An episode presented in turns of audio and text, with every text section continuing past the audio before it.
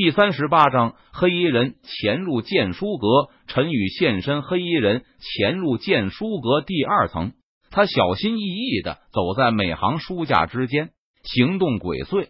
凌霄剑宗传承万年，如今虽然衰弱到了极点，但是底蕴深厚，同样不可小觑。而且，据青云剑派安插在凌霄剑宗内的眼线传回的消息来看，在剑经阁内。保存着多部名动天下的修炼典籍。若是青云剑派能够得到这些修炼典籍，岂不是能够让青云剑派的整体实力再上一层楼？到时候，青云剑派便能将整个凌霄剑宗吞并，然后再和青州内的其他宗门势力争锋。说不定青云剑派未来还能够问鼎青州。而身为偷回这些修炼典籍。拥有最大功劳的我，岂不是能够得到宗门丰厚的赏赐？届时便是我升官发财、行掌天下权、醉卧美人膝、光宗耀祖的风光时刻了。黑衣人朝着楼梯口悄悄摸索而去，他低声自言自语道：“据说凌霄剑宗珍贵的典籍都放在剑经阁的第三层。”黑衣人朝着剑书阁第三层入口处的楼梯走去，他暗暗说道。剑书阁第三层，虽然整个剑书阁第三层大厅摆放的书架少了许多，但是书架上的书籍不过只是凌霄剑宗历代祖师游历天下的随笔而已。这些随笔对凌霄剑宗来说有着不一样的意义，但算不上有多么的珍贵。然而，这些随笔对于凌霄剑宗外的人来说，恐怕一文不值，连草纸都不如。奇怪了。凌霄剑宗已经衰落到这种地步了吗？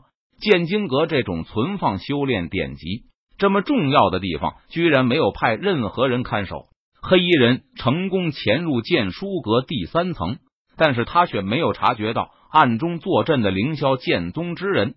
他脸上不禁浮现出疑惑的神色，低声自语道：“黑衣人这一次潜入凌霄剑宗驻地，除了要盗取修炼典籍之外，他还有另外一个目的。”那就是暗中查探一下凌霄剑宗的具体实力，因为青云剑派已经准备要对凌霄剑宗动手，要将凌霄剑宗吞并，所以青云剑派提前打探清楚凌霄剑宗的整体实力，暗中是否还有什么强者坐镇，也是非常重要的事情。毕竟知己知彼，方能百战百胜。这里是剑书阁，乃我的管辖之地。阁下半夜三更。潜入剑书阁，你已经越界了。不过就在这个时候，一道声音突然在剑书阁第三层响起：“什么人？是谁在说话？”黑衣人被突如其来响起的声音，他顿时吓了一跳，戒备的低喝道：“黑衣人没有想到，在凌霄剑宗内，居然有人能够悄无声息的接近他。要知道，黑衣人可是有着金丹期修为的武者。”而且他又是擅长隐蔽，可以说，在整个阔苍山脉的所有宗门势力中，能够轻易发现他的人屈指可数。但是，对方不仅发现了他，而且对方轻易接近了他，并且对方在他耳边说话，自己居然一点察觉都没有，这让黑衣人心中感到无比的骇然。对方究竟是什么修为和实力？金丹期大圆满，或者是元婴期？亦或者，对方的修为和实力还在元婴期之上。黑衣人脸色苍白，额头满是冷汗，他实在是不敢继续往下想了。哒哒哒，一阵坚定有力的脚步声突然从剑书阁二楼的楼梯传来。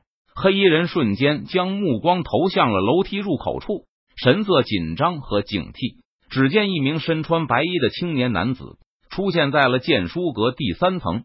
我叫陈宇，是这剑书阁的管事。你未经允许闯入剑书阁，该当何罪？陈宇脸色淡然，目光平静。他看着黑衣人说道：“是你。”黑衣人见状，他顿时大吃一惊，不由得失声低呼道：“黑衣人刚才在进入剑书阁的时候，他用神识打探过陈宇的底细。在黑衣人看来，陈宇只不过是一名凌霄剑宗的杂役弟子。”有着炼气期修为而已，因此陈宇对黑衣人来说根本没有任何威胁。但是现在黑衣人心中完全不这么认为了，因为一个练气期修为的普通杂役弟子，能够轻易发现他的存在吗？你是什么人？你说你是剑书阁管事，这里难道不是存放凌霄剑宗修炼典籍的剑经阁吗？黑衣人脸色阴沉，目光冰冷，他看着陈宇，寒声质问道：“剑经阁？这里当然不是剑经阁，这里是剑书阁，存放的都是一些普通的书籍而已。”陈宇闻言，他不禁微微一笑，摇了摇头，轻声解释道：“该死的，我居然找错了地方。算了。”不管对方就是什么人，既然发现了我的踪迹，那么对方就必须得死。黑衣人脸色阴沉，目光冰冷，身上散发出森然的杀气，在心中暗暗道：“小子，算你倒霉，你给我去死吧！”黑衣人低喝一声道：“他果断出手，主动杀向陈宇。青云剑法，只见黑衣人手中祭出一把利剑，他直接朝着陈宇身上的要害刺去。”黑衣人知道，他这次潜入凌霄剑宗盗取修炼典籍的行动绝对不能暴露，否则一旦让凌霄剑宗提前发现青云剑派的计划，那青云剑派多年的部署就功亏一篑了。所以，黑衣人必须杀人灭口，无论如何，陈宇都必须得死。哎，陈宇见状，他不由得轻叹一声。原本陈宇只是想给黑衣人一个简单的教训，作为对方擅闯剑书阁的惩罚。不过陈宇没有想到，黑衣人倒是先对自己起了杀心。看来他是不能手下留情了，因为陈宇对想要出手对付自己、杀死自己的人都没有任何心慈手软的习惯，以卵击石，自不量力。陈宇见状，脸色淡然，他轻声说道：“眼看。”黑衣人手中的利剑就要刺入陈宇身上的要害部位时，异变突生。陈宇的身体动了，只见在这电光火石之间，陈宇突然抬手，虚握剑指，朝着猛刺而来的利剑轻轻点去。枪一声清脆的剑鸣声响起，陈宇的右手指尖居然点在了对方利剑的剑尖处，使之丝毫寸进不得。